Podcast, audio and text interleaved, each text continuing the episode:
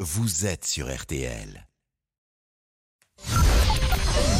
13h, 14h30. Les auditeurs ont la parole sur RTL. C'est l'heure du débrief de l'émission par Laurent Tessier.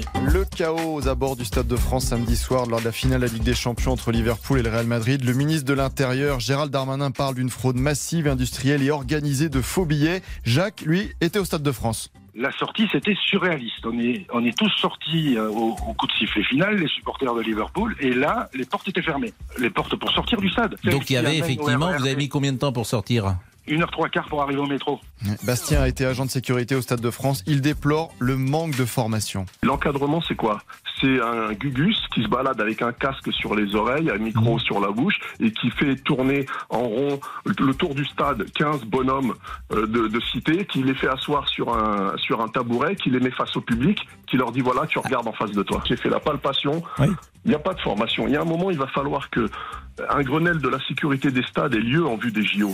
Et vous l'avez suivi la semaine dernière, pendant le pont de l'Ascension, les aventures de Pascal Pro et son aller-retour Paris-La Baule.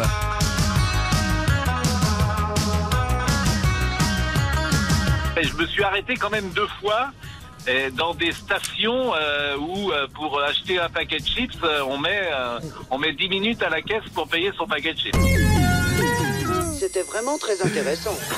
Oui, mais le retour hier, bah, c'était vraiment la galère. Hein. 7h50, j'ai jamais mis autant de temps pour 7h50 faire 400... 700... 7h50 pour faire 450 km.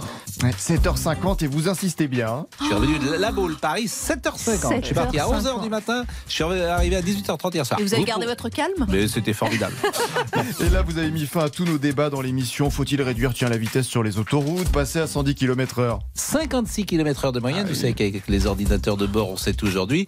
Et pendant que vous étiez à la Baule sur la plage en train de réfléchir sur l'avenir de l'humanité, Monsieur Boubouk vous a écrit un poème car vous étiez loin de lui. Oh Pascal Pro, vous m'avez oublié ici dans notre belle radio, mais sans vous, je n'ai plus l'amour des réseaux sociaux et de Jean-Jacques Rousseau. Vous osez partir sans moi, manger vos petits bigorneaux, vos tourteaux Eh bien sachez que je vais vous retrouver, appelez-moi Colombo. Et même s'il faut passer, comme pour Margot, ces fameux feux de Saint-Malo. Ces fameux trois mâts, fin comme un oiseau. Alors forcément, on attendait votre réaction ce midi. Remarquable. Il était très bien écrit, on est d'accord. Remarquable. C'est à combien de pieds Écoutez ça, Pascal, je ne sais pas. C'était la question de trop. Allez, le débrief pour aujourd'hui, c'est terminé. On se quitte avec l'état d'esprit de Monsieur Boubouk pendant le pont de l'Ascension et votre absence. Mais tu n'es pas là, ce serait tant pis quand tu t'en vas. Richard Cotchen, ça. Richard Cotchen, ah, j'ai attrapé un coup de soleil. Ouais.